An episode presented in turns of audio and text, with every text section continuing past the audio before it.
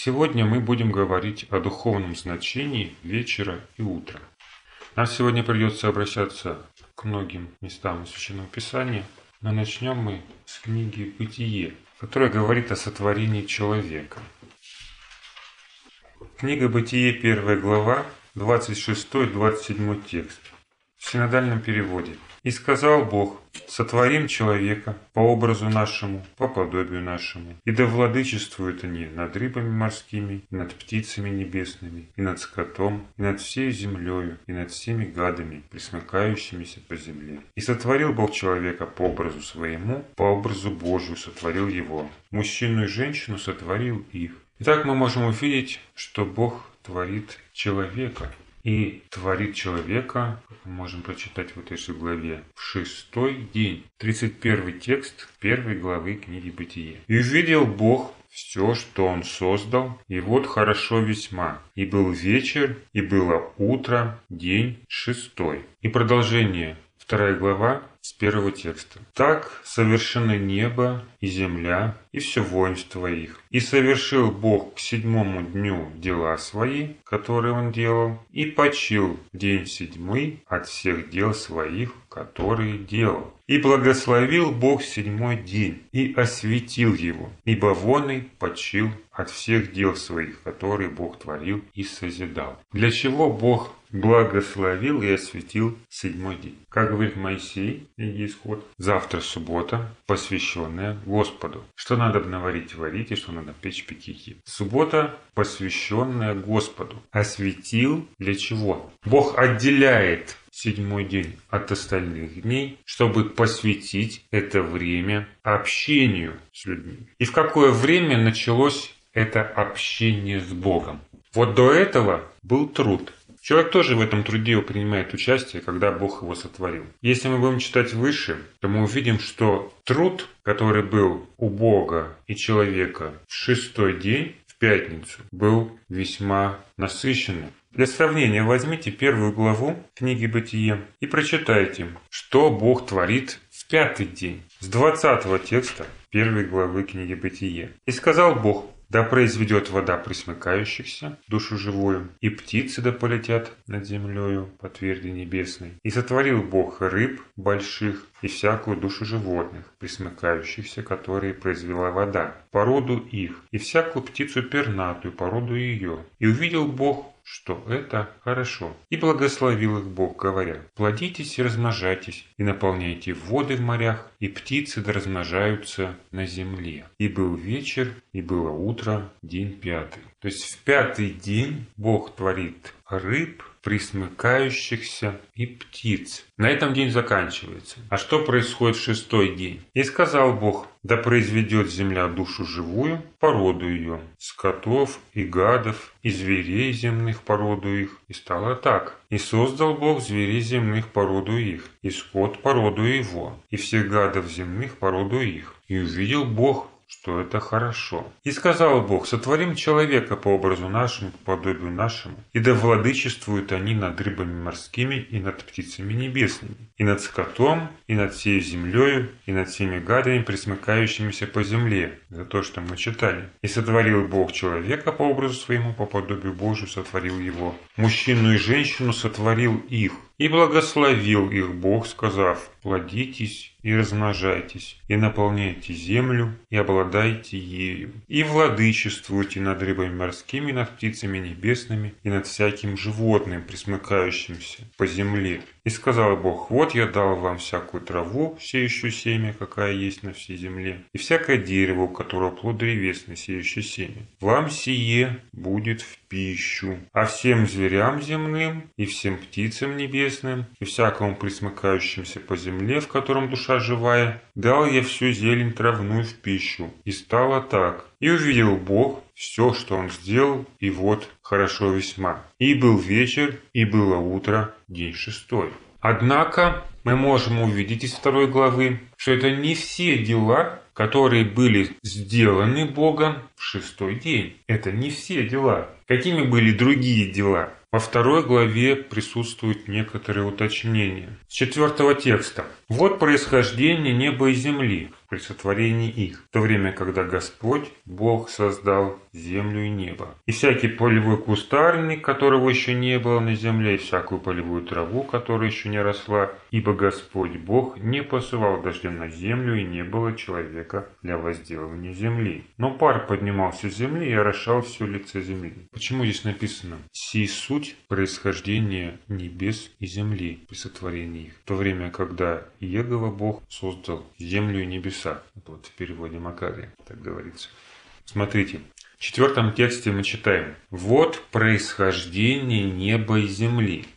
Но ведь написано, что произошли в это время не небо и земля, а животные, рыбы, птицы, все существующее творение. И уточняется, и всякий полевой кустарник, но при чем тут кустарник-то, да? которого еще не было, и всякую полевую траву, которая еще не росла. С одной стороны говорится о происхождении неба и земли, с другой стороны о каком-то кустарнике, траве, которая еще не росла. Небольшая нестыковка в понятиях происходит, но ответ мы можем найти в более точном переводе этого текста, который можем прочитать у Макария. Написано «Сии суть порождения небес и земли». Понимаете? Вот то, что выше было перечислено, все, что Бог сотворил, называется порождением да, небес и земли. Небо и земли, да, небес и земли. О каких небесах и земле речь идет в данном случае? О тех небесах, о которых говорится еще в первых текстах первой главы. Вначале сотворил Бог небо и землю. Вот об этой земле и об этих небесах идет речь в данном случае. Не о том небе, которое Бог называет твердью небесной, и не о той земле, которую Бог позже производит из воды, называет ее сушей. Нет, не об этих. А речь идет о том, что было сотворено в начале. В начале Бог сотворил небо и землю. И вот все это есть порождение неба и земли. Здесь можно не совсем с этим согласиться. Почему?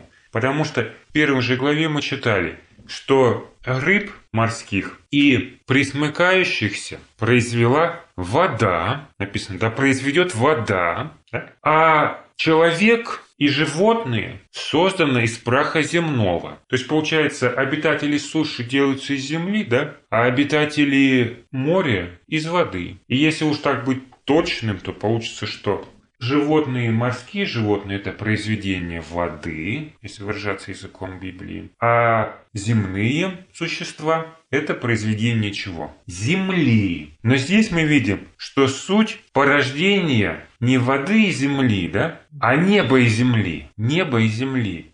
Вот это как раз-таки и говорит о том, что речь идет не о суше и небесной тверди, а о тех небесах, которые были сотворены Богом в начале. Вначале сотворил Бог небо и землю, да? Земля же была безвидная и пуста, Дух Божий носился над водой. И что это было за земля? Это была суша? Нет, это была не суша. И что это за небеса? Это была небесная твердь? Нет, это не было небесной твердью. Это было пространство и материя. И все, что сотворено позже, это есть произведение этой материи и пространства. То есть вода, суша, морские обитатели, рыбы, присмыкающиеся, земные обитатели, звери, гады и сам человек, созданный из праха земного. Все это что? Произведение материи, это произведение материального мира. Это все было сделано из материи, которую Бог сотворил в самом начале. Но будем читать дальше. «И создал Господь Бог человека из праха земного, и вдунул в лице его дыхание жизни, стал человек душой живой. И насадил Господь Бог рай в Едеме на востоке, и поместил там человека, которого создал. И произрастил Господь Бог из земли всякое дерево, приятное на вид, и хорошее для пищи, и дерево жизни посреди рая, и дерево познания добра и зла. Из Эдема выходила река для орошения рая, и потом разделялась на четыре реки. Вот описание этих рек и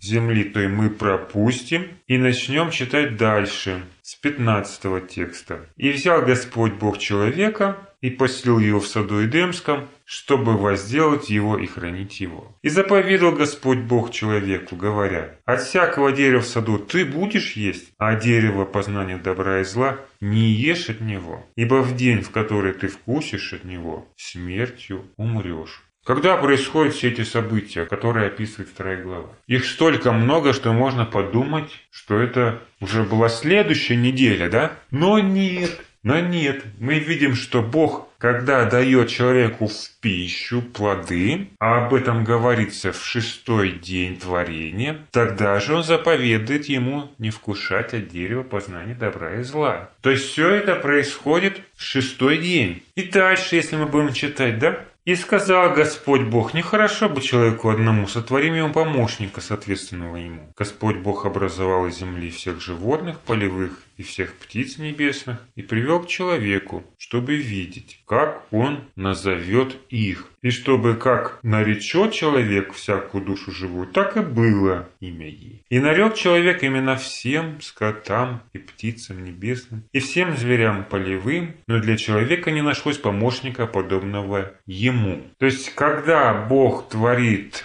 птиц и животных, после этого человека, он еще приводит этих всех животных к нему, чтобы человек дал им имена. Чтобы управлять, нужно было дать имена. И здесь уже включается в этот труд кто? Сам человек. Он принимает участие в завершении этого Божьего плана. С 21 текста «И навел Господь Бог на человека крепкий сон. И когда он уснул, взял одно из ребер его и закрыл то место плотью. И создал Господь Бог из ребра взятого человека жену и привел ее к человеку. И сказал человек, вот это кость от костей моих и плоть от плоти моей. Она будет называться женою, ибо взята от мужа. Потому оставит человек отца своего и мать свою, и прилепится к жене своей, будет одна плоть. И были оба наги, Адам и жена его, и не стыдились. И когда это все происходит? Опять в шестой день. Бог сотворил человека, мужчину и женщину, мы читали, сотворил их. То есть мы видим, что пятница была у Бога загружена. Очень много всего произошло в этот день. И после этой напряженной работы наступает время остановки, когда Бог успокаивается от своих трудов. И вместе с ним успокаивается от трудов и сам человек. И вот это время он посвящает этому общению со своим Создателем. То есть, когда уже все сделано, завершено, и можно насладиться результатом этой работы. А в чем состояло наслаждение результатом? Именно как раз ради этого общения все и было сделано. То есть создан и человек, и условия для жизни и развития этого человека. Для того, чтобы можно было выстраивать эти отношения. Но когда начинается этот процесс? Общения, процесс личных отношений с Богом когда шестой день приходит к своему завершению. И был вечер, и было утро, день шестой. Как нам говорит второй текст второй главы книги Бытия. «И совершил Бог к седьмому дню дела свои, которые Он делал». Если мы будем читать на языке оригинала эти слова, то увидим, что перед словом «день» стоит предлог «б». Это означает, что правильнее будет перевести, как об этом написано у Макария. «И совершил Бог днем седьмым дело свое, которое он делал». Днем седьмым дело свое. То есть не было другого времени между окончанием дел и началом субботнего покоя. То есть буфера между ними никакого не было. Как только окончилась работа, сразу пришло это время общения и наступила суббота, которую Бог отделил и благословил.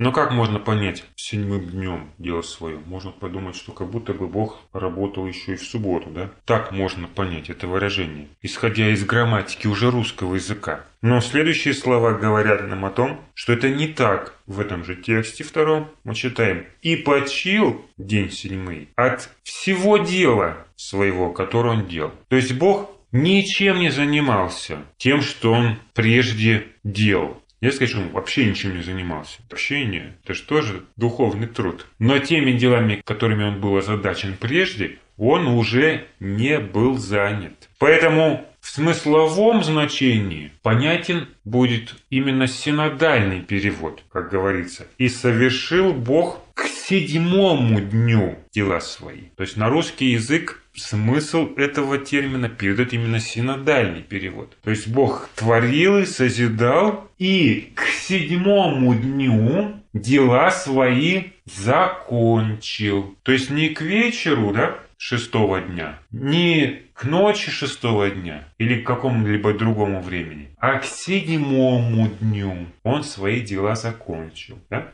А день закончился шестой чем? Вечером. Значит, мы можем сделать вывод, что суббота и это общение с Богом, для которого было отделено специальное это время, началось с вечера. То есть не было такого, что Адам был сотворен, потом хорошо выспался, да, а на утро пошел на субботнее богослужение. Его общение с Богом началось уже вечером. К этому времени Бог совершил свои дела. И наступил следующий день, седьмой день, который Бог отделил для этого общения. При этом при том, что суббота начиналась вечером, торжественное субботнее собрание было у Божьего народа утром. Аналогичный пример мы можем увидеть и в случае праздника Пасхи. Если суббота напоминает нам о творении, то Пасха указывает на спасение Божьего народа через искупительную жертву. Божьего Агнца. И когда приносится это жертвоприношение? Пасхальная жертва кушается вечером, но закалывается ягненок на праздник Пасхи накануне субботы, еще до захода солнца. То есть закалывается, совершается необходимое приготовление, то есть вся эта суета, связанная с убийством животного и его приготовлением. И люди начинают вкушать уже приготовленного, испеченного агнца с наступлением нового дня, вечера. Но на собрание Божий храм они приходят только утром. До утра двери Божьего святилища остаются закрытыми для посещения. Люди совершают пасхальное празднество, вкушая этого агнца, у себя дома – в кругу своей семьи, а не в храме. Они должны были прийти на святое место, арендовать там комнату, гостиницу. Но вкушать они могли именно там Пасху, не в храме. Служение в храме, первый день опресноков, пятнадцатый день, начиналось торжественное собрание с утра. Таким образом мы можем увидеть вечер, Люди вкушают Пасху лично у себя по домам или в специально отведенном месте. Ночь. И только на утро приходят и начинается торжественное собрание. То есть никаких пятничных богослужений или пасхальных богослужений в храме вечерних у них не было. Это время, когда люди вечеряли друг с другом вкушая эти дары. Это время личных отношений с Богом. Как Иисус говорит в 3 главе книги Откровения. «Если кто услышит голос мой и отворит дверь, буду вечерить с ним, и он со мной. О чем говорит понятие вечерить? Ужин когда происходит? Ужин происходит вечером. И когда люди отворяют дверь Иисусу, это какой акт? Общественного признания Спасителя или личного?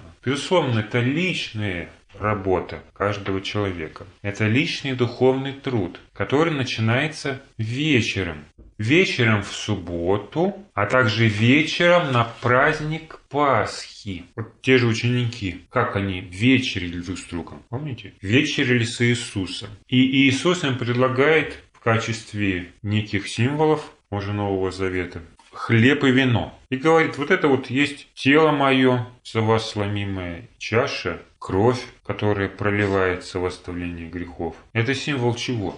Это символ приобщения крови и плоти Иисуса. Он говорит, кто не будет есть плоти и пить крови, не имеет части со мной. А что люди едят на Пасху? Они едят тот же символ, только уже в виде закалываемого животного, агнца. То есть как символ Пасхи, так и символ новозаветней вечери вина и хлеба указывает на личные отношения с Богом, которые должны были быть у участников этого семейного собрания вечером. После этого следует ночь бдения, которая была у евреев перед исходом. И утром они уже приходят на торжественное собрание.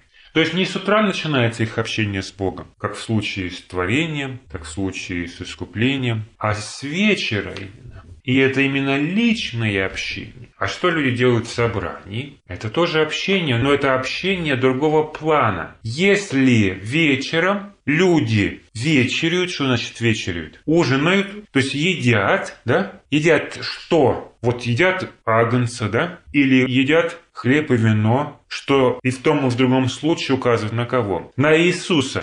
То есть они питаются Христом, да? наполняются Христом, то пройдя это время испытания ночь, при наступлении утра что они делают уже? Они уже делятся своей радостью с другими. То есть происходит их исповедание веры, прославление Бога. Они собираются для прославления. То есть вечером они наполняются, а утром они уже что делают? Делятся, то есть отдают. Вечером берут, утром отдают. Но какое существует главное условие для Пасхи? Ну, во-первых, должен быть уничтожен к этому времени хамец, вся закваска. А именно, что касается непосредственно самого праздника, праздника Пасхи, то условие здесь следующее. Не должно оставлять его до утра. Об этом мы еще в 12 главе книги Исхода читали. То есть еще при повелении совершить Пасху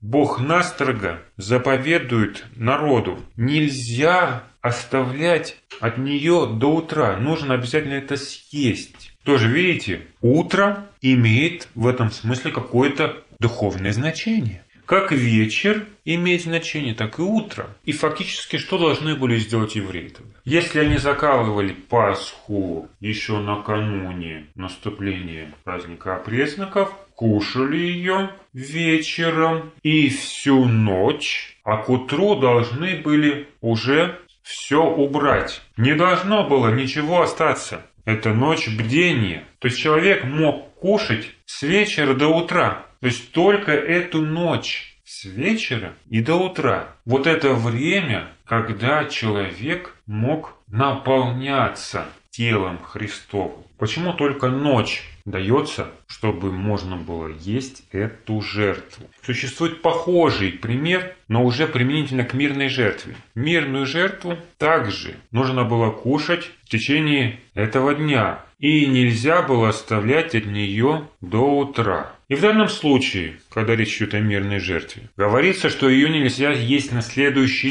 день. То есть эта жертва действительно в течение этого дня. И речь идет не о начале суток, а о начале времени следующего жертвоприношения, которое начиналось когда? Утром. Ведь мирные жертвы приносили только в храме, в отличие от Пасхи. Мирные жертвы приносились в храме, а богослужение в храме начинается с утра. Ночью человек не мог принести мирную жертву. Человек, который приходил в храм утром, приносил мирную жертву, или когда он там днем, может быть, да, но все равно он мог есть ее только до утра, до того, как начнется следующий день жертвоприношений. По этой же самой причине, что служение в храме начинается с утра, приносится утренняя и вечерняя жертва. То есть не вечерняя и утренняя, как начинается день, а утренняя и вечерняя. То есть утренняя жертва приносится с утра, когда двери Божьего храма открываются, а вечерняя до захода солнца, когда двери еще открыты. То есть в течение этого одного дня. Но с Пасхой мы не видим, чтобы речь шла о дне, чтобы съесть ее в тот же день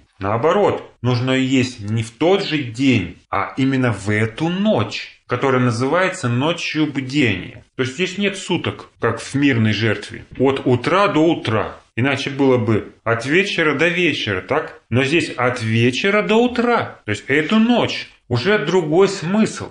И что это означает в духовном плане?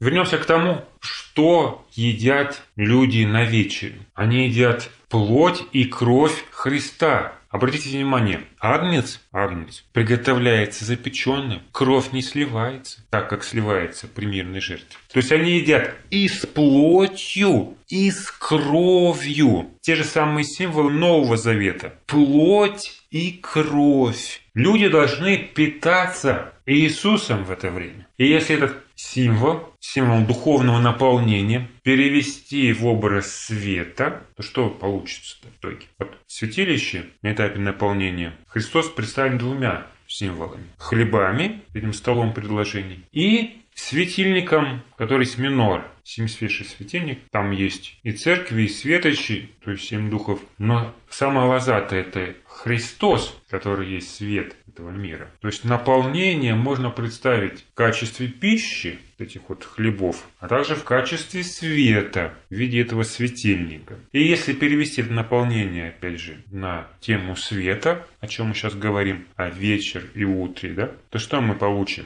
Вот в Евангелии от Иоанна, первой главе, в 9-10 тексте говорится «Был свет истинный, который посвящает всякого человека, приходящего в мир. В мире был, и мир через него начал быть, и мир его не познал». Какое назначение света, который пришел в мир? Просветить человека и ожидание, чтобы человек его познал. Об этом же и говорит символ вкушания плоти и крови Христовой. Это познание Христа. То есть человек должен был наполниться этим светом, быть просвещенным светом, значит наполниться этим светом. И когда этот свет пришел, что это было? Вечер или утро? Утро, рассвет появился, значит это утро, так ведь? А почему тогда написано, что свет был? Был свет истинный, был в прошедшем времени. Почему? Если это утро. За утром что следует? День. А что получили в итоге ученики? Сам Христос говорит в этом же Евангелии от Иоанна, 12 главе, 35 тексте. Тогда Иисус сказал им, Иоанна 12:35, еще на малое время свет есть с вами. Ходите, пока есть свет, чтобы не объяла вас тьма. А ходящий во тьме не знает, куда идет. Ну, смотрите, приходит свет, да? Но он приходит на малое время. И за светом следует что? Тьма. А если это тьма, то перед этим что тогда было? Перед этим тогда был вечер, не утро. То есть свет был, но его нет. О чем мы можем прочитать и в учении апостолов? Вот во втором послании Петра, первая глава, 19 текст. «И при том мы имеем вернейшее пророческое слово, и вы хорошо делаете, что обращаетесь к нему, как к светильнику, сияющему в темном месте. Доколе не начнет расцветать день, и не взойдет утренняя звезда в сердцах ваших. Расцветать день – это о вечере или о утре говорится? Конечно, об утре, да? Расцветать день начнет. То есть, когда день начинает расцветать, это утро. И что мы видим? День уже расцвел, да? Нет, смотрите. Хорошо, что вы обращаетесь к светильнику. Когда к светильнику обращаются? В темноте обращается к светильнику. Вы зажигаете лампу днем в ясное время. Ну, может быть, кто-то и зажигает. Но вообще так люди не делают обычно. Вы обращаетесь к нему как к светильнику, к этому пророческому слову, сияющему где? В темном месте. Пока не начнет расцветать день. То есть текущее состояние какое? Это вот это темное время, то есть ночь, состояние тьмы. А что в таком случае будет этим утром в жизни Божьих последователей? Когда начнет расцветать день? Или когда придет день? Давайте уж тогда скажем, чтобы было понятно. Это вот взойдет после того, как начнет расцветать. О чем хочет нам сказать апостол вот этими словами? До каких пор актуально обращаться пророческому слову? До каких пор? Правильно, пока этот свет не придет на землю, пока все эти пророчества не исполнятся. То есть, другими словами, во время второго пришествия Иисуса Христа это случится только. Придет этот день. День – это уже Божье Царство, которое придет со вторым пришествием Христа. А первое пришествие – это было вечером. Тогда что означает в духовном смысле вкушать Пасху вечером? или вечерять, есть плоть и кровь Иисуса Христа. Ее можно только ночью есть, до утра. Понимаете? До утра. О чем говорит нам плоть и кровь Иисуса в лице этого заколаемого ягненка? О его искупительной жертве. О плоти, как уже было сказано раньше, и крови, пролитой во оставление грехов. Другими словами, Через эти символы мы можем увидеть, что человек получает прощение. Он может прибегать к жертве Иисуса, чтобы обрести благодать. Но когда это возможно только? Только ночью. Понимаете? Ночью, пока еще не пришел день, пока не наступило утро, то есть до утра, даже не до дня, а до утра. То есть благодать Бога, она до утра только действует, пока ночь. А когда начнется утро, благодати уже не будет, ничего от нее не останется вообще. А как быть тогда? Благодати не будет, что делать? А ночь для чего? Ночь для бдения. Поэтому говорится, бодрствуйте. Блажен бодрствующий и хранящий одежды свои. Об этом говорит нам книга Откровений. Кто бодрствует и хранит одежды свои? Этот образ взят из реального примера, который существовал в дне Иисуса Христа. Со стражи, со стражи у Божьего храма. В то время как двери храма закрыты ночь, стражники бодрствуют. А кто не бодрствовал, засыпал на посту, того поджигали. Он успевал спастись, но ходил в обгоревшей одежде, нагим. Идет караул, видит, стража спит. С факелами идут, осматривают территорию. И всех, кто спит, поджигают. Глубоко уснул, сильнее обгоришь. Не крепко спишь, может успеешь еще спохватиться. И, как говорится, как головня из огня, да, говорят. То есть человеку нужно бодрствовать, чтобы не грешить. В чем состоит значение сна? Это расслабление, или научным языком общее торможение функций организма, в частности мозговой деятельности. То есть угождение себе. И если он будет себе потакать, да, то он не сможет не грешить, даже с наступлением утра, когда жертвы за грех в виде вот этого пасхального агнца уже не останется. Очень часто можно встретить в Библии такое выражение «нечист будет до вечера. То есть все, что касается ритуальной нечистоты и ее очищения, это нужно было сделать до вечера. Но имеет ли это отношение вот к образам пасхальной жертвы? Что означает быть нечистым до вечера? Человек, например, который прикоснулся к нечистому или имел истечение, стал нечистым вследствие естественных каких-то причин, связанных с его здоровьем, должен был омыть одежды свои, в некоторых случаях посуду или совершить какие-то другие манипуляции, связанные с очищением, вплоть до принесения жертвы за грех. Но при этом он все равно оставался нечистым и нечистым до вечера. Почему до вечера?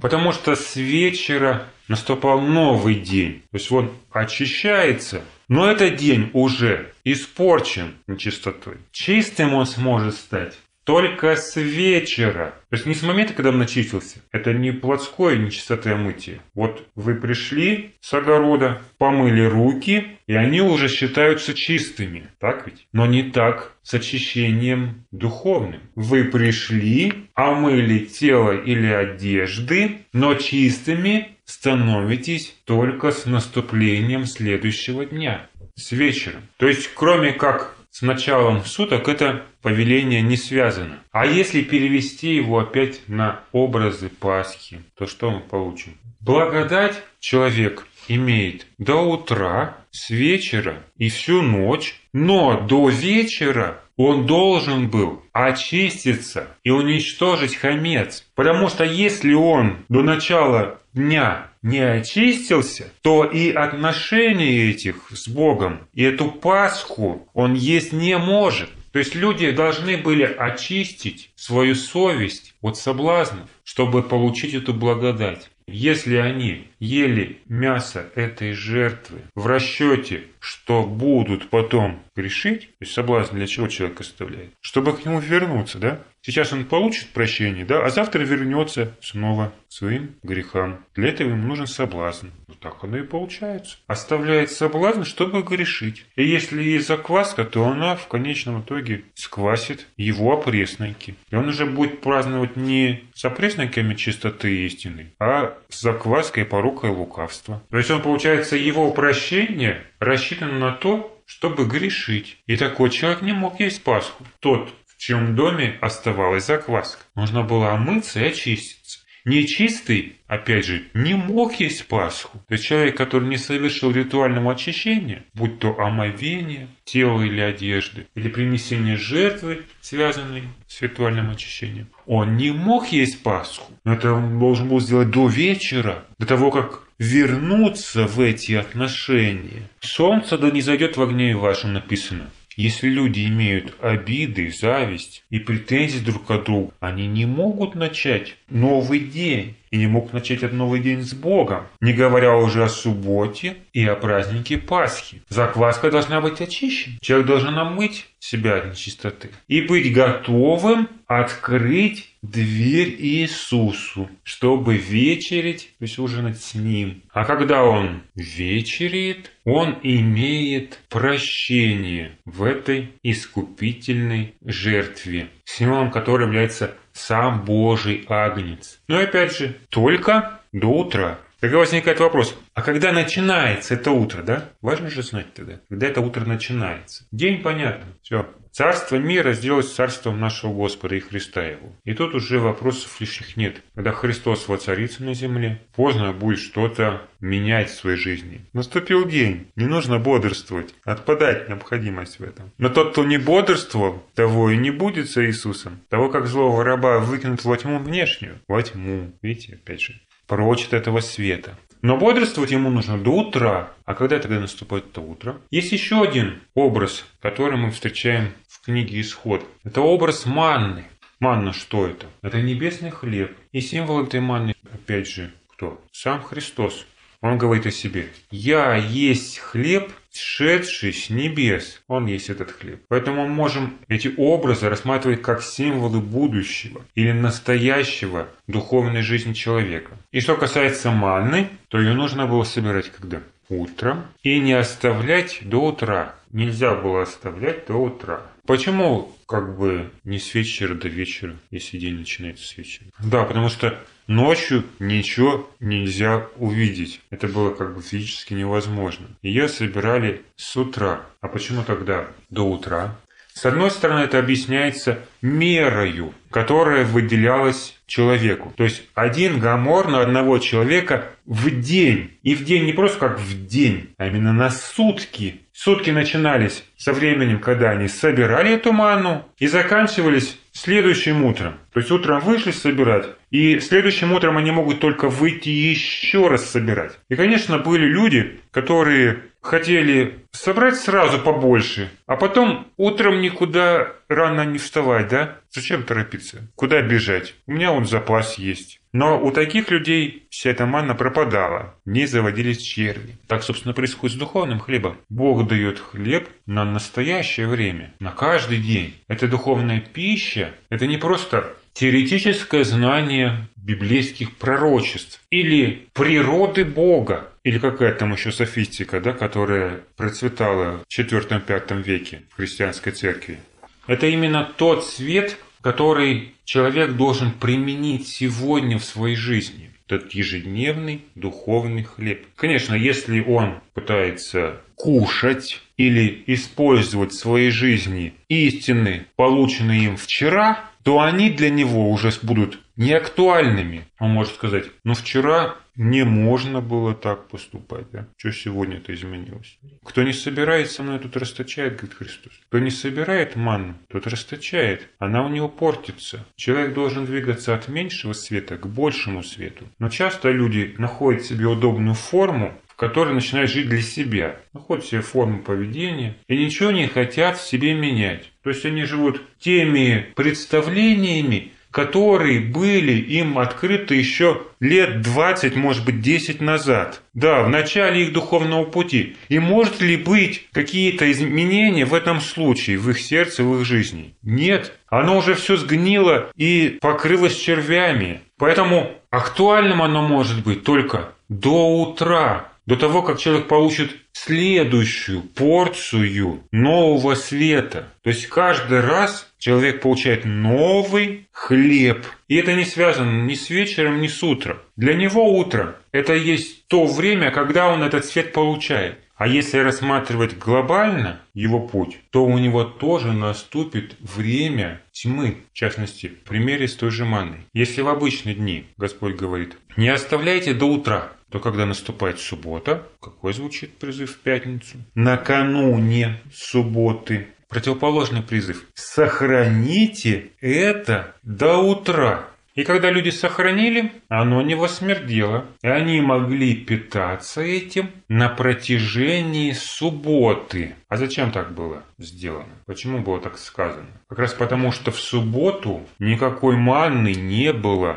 И даже люди выходили, искали, но ничего не нашли. То есть не хотели вовремя делать за запасы. Но у тех, у кого не оказалось запасов, потом остались голодными. В субботу ничего не нашли, а запасов заранее не сделали. О чем это может сказать нам? Что в субботу не было манны. Если это сравнивать именно с тем духовным хлебом, который мы получаем от Бога, с тем светом, который мы имеем от Бога. Что суббота и была тем временем тьмы, для которой нужно было сделать запас. Вам это ничего не напоминает? Это притча о десяти девах, правильно. Десять дев выходят навстречу жениху, и это что, опять же, по времени суток, если рассматривать духовно? Вечер или утро?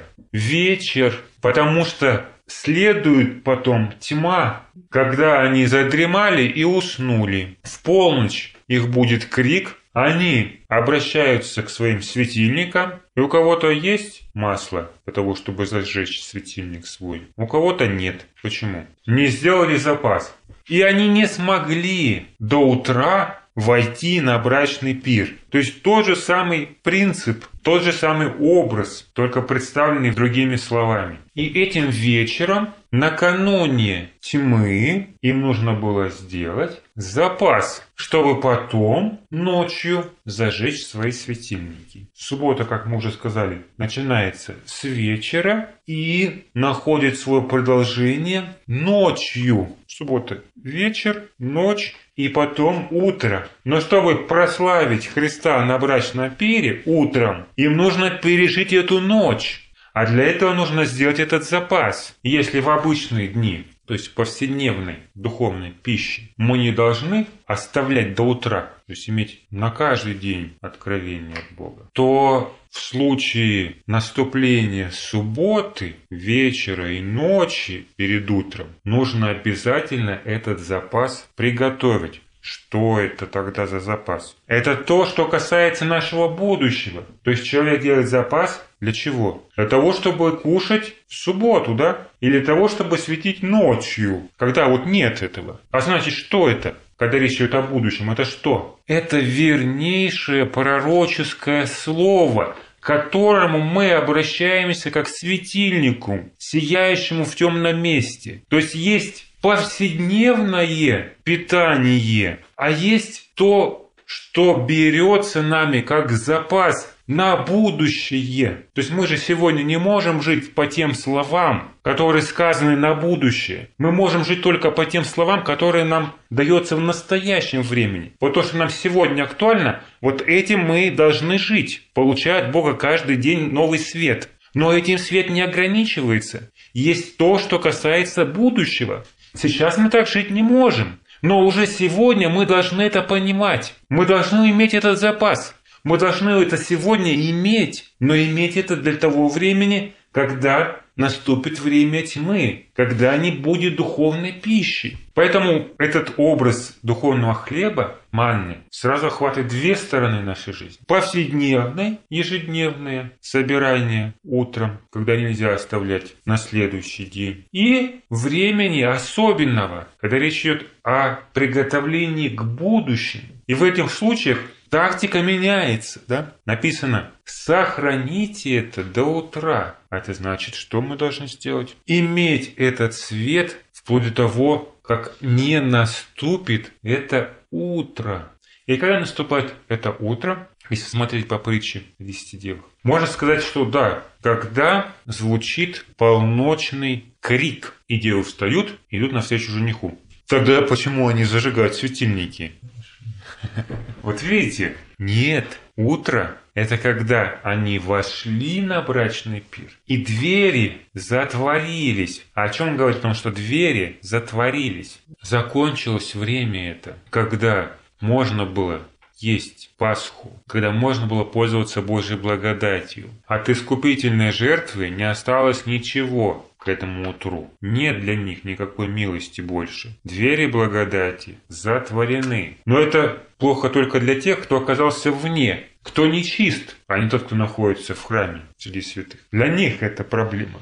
Для остальных это не проблема, это время радости и брачного пира. Их ничто уже с Христом не разделяет, никакой грех, никакой соблазн. А те, которые вне не являются еще готовыми, как написано, и готовые вошли с ним на брачный пир. Значит, не вошел кто? Не готовый, да, не готовый. А вот те, кто не был готов, для тех это уже проблема. Они уже приготовиться не могут. Когда наступает время утра в жизни евреев, которые совершили первую Пасху своей жизни. Книга Исход, 12 глава. «И сказал Господь Моисею Аарону земле египетской, говоря, «Месяц сей да будет у вас началом месяцев, первым да будет он у вас между месяцами года. Скажите всему обществу израильтян, в десятый день всего месяца пусть возьмут себе каждый одного агнца по агнцу на семейство. А если семейство так мало, что не съест агнца, то пусть возьмет соседом своим, ближайшим к дому своему, по числу душ, по той же мере, сколько каждый съест. Расчислитесь на агнца. Дальше говорится, каким должен быть агнец, и пусть возьмут, седьмой текст, от крови его и помажут на обоих косяках, на перекладине дверей в домах, где будут есть его. Пусть едят мясо его всю самую ночь, испеченное на огне, с пресным хлебом и с горькими травами. Пусть едят его. Не ешьте от него недопеченного или сваренного в воде не ешьте, но ешьте испеченное на огне, голову с ногами и внутренностями. Не оставляйте от него до утра, но оставшись от него до утра сожгите на огне. Ешьте же его так, Пусть будут чресла ваши припоясаны, обувь ваша на ногах ваших и посохи ваши в руках ваших, и ешьте его с поспешностью. Это Пасха Господня. А я всю самую ночь пройду по земле египетской и поражу всякого первенца в земле египетской, от человека до скота, и над всеми богами египетскими произведу суд, я Господь. Тринадцатый текст. И будет у вас кровь знамением на домах, где вы находитесь, и увижу кровь, и пройду мимо вас, и не будет между вами язвы губительной, когда буду поражать землю египетскую. И да будет вам день сей памятен, и празднуйте воный праздник Господу во все роды ваши, как установление вечное, празднуйте его. Семь дней ешьте пресный хлеб, с самого первого дня уничтожьте квасное в домах ваших. Ибо кто будет есть квасное с первого дня до седьмого дня, душа-то истреблена будет из среды Израиля. Итак, мы видим, что Бог дает указания о Пасхе. При этом евреи, помазав косяки, должны оставаться дома и ждать, пока ангел пройдет мимо. Это, как мы видим, время суда земле египетской. Они одевают одежду, берут в руки посохи свои и едят Пасху с поспешностью. Для чего? Для того, чтобы быть готовыми выйти из Египта. И когда они выходят? Вот давайте прочитаем что об этом говорит. Это же 12 глава. 40 текста. Времени же, в которое сыны Израилевы обитали в Египте, было 430 лет. По прошествии 430 лет в этот самый день вышло все ополчение Господне из земли египетской ночью. Эта ночь бдение Господу за изведение их из земли египетской. Это самая ночь бдение Господу у всех сынов Израилевых в роды их. 41 текст говорит о том, что в этот самый день вышло все ополчение Господне из земли египетской ночью. В какой этот день? В тот день, когда они ели Пасху. И что это был за день месяца? Неправильно. Это был не 14 день первого месяца. Это был 15 день первого месяца. Почитаем, как об этом говорит нам книга чисел, 33 глава. С 1 по 3 текст. Вот станы сынов Израилевых, которые вышли из земли египетской по ополчениям своим, под начальством Моисея и Аарона. Моисей по повелению Господню описал путешествие их по станам их. И вот станы путешествия их. Из Рамсеса отправились они в первый месяц, в пятнадцатый день первого месяца, на другой день Пасхи вышли сыны Израилевы под рукой высокую в глазах всего Египта. Между тем египтяне хоронили всех первенцев, которых поразил у них Господь, и над богами их Господь совершил суд. Отправились они, как мы читаем, в пятнадцатый день первого месяца. Это был другой день Пасхи. Что значит другой день Пасхи? Значит, Пасха, которая была в этот день, уже второй день Пасхи. 14-го они совершают приготовление и закалывают пасхального агнца. То есть с этого времени начинается пасхальное служение. Следующий день Пасхи, то есть когда они эту Пасху едят, это 15 день. Но едят они когда? Ночью. Едят они Пасху ночью. Но Пасху нельзя оставлять до утра. Соответственно, с вечера 15 дня первого месяца наступает этот следующий день Пасхи. То есть, например, если бы день наступал утром, то это уже не был бы следующий день Пасхи. И выходят они в то время, как египтяне хоронят своих первенцев. Когда они хоронят? Ночью. Утром, конечно, не хоронят. И другой момент еще есть. С 21 текста 12 главы книги Исход. «И созвал Моисей всех старейшин Израилевых и сказал им, «Выберите и возьмите в себе агнцев по семействам вашим, и закалите Пасху, и возьмите пучок сопа и обмочите в кровь, которая в сосуде, и помажьте перекладину и оба косяка дверей кровью, которая в сосуде. А вы никто не выходите за двери дома своего до утра, что происходит ночью? Евреи ночью едят Пасху, а тем временем ангел уничтожает первенцев в Египте. С 28 текста. И пошли сыны Израилевы и сделали, как повелел Господь Моисею и Аарону. Так и сделали. В полночь Господь поразил всех первенцев земли египетской. От первенца фараона, сидевшего на престоле своем, до первенца узника, находящегося в темнице. И все первородное скота. И встал фараон ночью, сам и все рабы его, и весь Египет. И сделался великий вопль в земле египетской, ибо не было дома, где не было бы мертвеца. И призвал Послал фараон Моисея и Аарона ночью и сказал, «Встаньте, выйдите из среды народа моего, как вы, так и сыны Израилевы, и пойдите, совершите служение Господу, как говорили вы, и мелкий и крупный скот ваш возьмите, как вы говорили, и пойдите благословите меня. И понуждали египтяне народ, чтобы скорее выслать его из земли той. И поговорили они, мы все помрем. И понес народ тесто свое прежде, нежели навскисло, квашни их, завязаны в одеждах их, были на плечах. И сделали сыны Израилю послов Моисея, и просили у египтян вещей серебряных и вещей золотых и одежд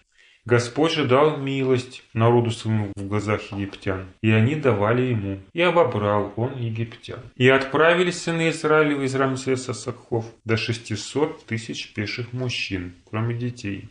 И множество разноплеменных людей вышли с ними, и мелкий и крупный скот, стадо весьма большое. И испекли они из теста, которое вынесли из Египта, пресные лепешки, ибо ночью не вскисло, потому что не выгнаны были из Египта и не могли медлить, и даже пищи не приготовили себе на дорогу. И вот дальше говорится, что мы читали уже, времени же, которое сыны Израиля обитали в Египте, было 430 лет. Итак, все эти события, которые описываются в 12 главе, произошли ночью. А когда же вышли евреи? Был ли это следующий день и следующая ночь? когда они вышли. Ну как это могло быть? Если они уже были одетые, в обуви, в одежде, с посохами стояли, во время пасхального жертвоприношения. Принесли они пасхального агнца в жертву 14 Нисана вечером, вышли, как говорит нам 33 глава книги чисел, уже 15 на следующий день Пасхи, когда они ели, и отправились из Египта, когда египтяне хоронили своих первенцев. До этого времени еще успели у них выпросить украшения, и к ним могло присоединиться еще множество иноплеменных людей. Все это общество, которое ело Пасху ночью и не должно было покидать своих жилищ до утра. А фараон призывает Моисея и Аарона ночью. После чего? После того, как увидели, что все первенцы в Египте мертвы. Мы видим, что ангел-губитель проходит по Египту в полночь. После этого Просыпается весь Египет, поднимается плач, призывает Моисея Аарона. Уже это будет временем утра, когда они вышли. Еще они успевают, как уже было сказано, взять золото у египтян, но не успевают приготовить себе еды. А было их около 600 тысяч мужчин, не считая детей. Это физически ночью невозможно было сделать с учетом того, что не было никакого освещения в те времена. А что происходит ночью? Вернемся к 42 тексту. Это ночь бдения Господу за изведение их из земли египетской. Это самая ночь бдения Господу у всех сынов Израилевых в роды их. Если читать эти слова в Септуагинте, то ночь бдения называется ночь стражи. Понимаете? Ночь стражи.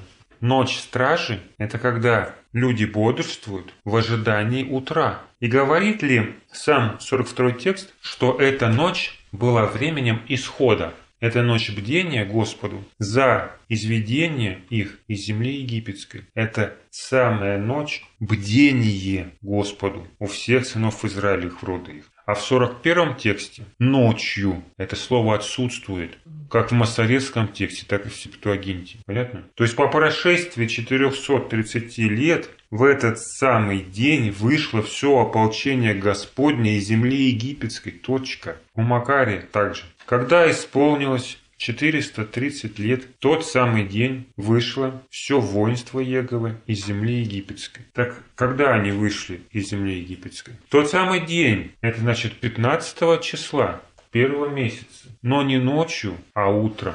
Ночью евреи не готовили себе еды, утром они должны были собрать вещи и еще попросить драгоценностей у египтян. И с поспешностью, они уже были одеты, покинуть Египет. Что они и сделали. В то время как утром египтяне хоронят своих первенцев, евреи беспрепятственно покидают Египет. Тогда что, если проводить параллели с Евангелием от Матфея 25 главой, притча десяти девах, будет время утра или время ночи. Мы читаем, что в полночь раздается крик «Выходите навстречу ему». И неразумные, как и мудрые, просыпаются и покидают свои жилища. Евреи свои жилища не покидали до утра. Но в полночь Бог поражает всех их первенцев. Это последняя казнь над Египтом. При этом, когда евреи выходят из Египта, это утро. А утро в притче о десяти девах начинается с тем, что приходят неразумные на брачный пир и стучатся уже закрытые двери. Что тогда это за исход евреев из Египта в этом контексте? Пробуждение и выход десяти дев навстречу жениху после полночного крика в данном случае не является исходом евреев из Египта. В полночь проходят суды над Египтом. Что это за исход евреев тогда из Египта? В контексте книги Откровения, 18 глава, это призыв «Выйди из нее, народ мой». Это выход народа, который остался в Вавилоне. То есть это выход из Вавилона. И по времени он соответствует как раз значению утра. То есть к тому моменту Божий народ уже запечатлен. Духовно он с женихом на этом брачном пире. А тот, кто в Вавилоне, должен был выйти. Но прежде чем выйдут они, землю посетят Божье наказание. Божьи суды. Это будут и трубы, и чаши гнева. И только в результате этих действий высохнет река Ефрат. Люди и народы оставят Вавилон. После чего блудница, имя которой Вавилон, будет разорена, подвергнется последним и окончательным судам, ударом от Бога, перед чем Бог призывает их покинуть Вавилон.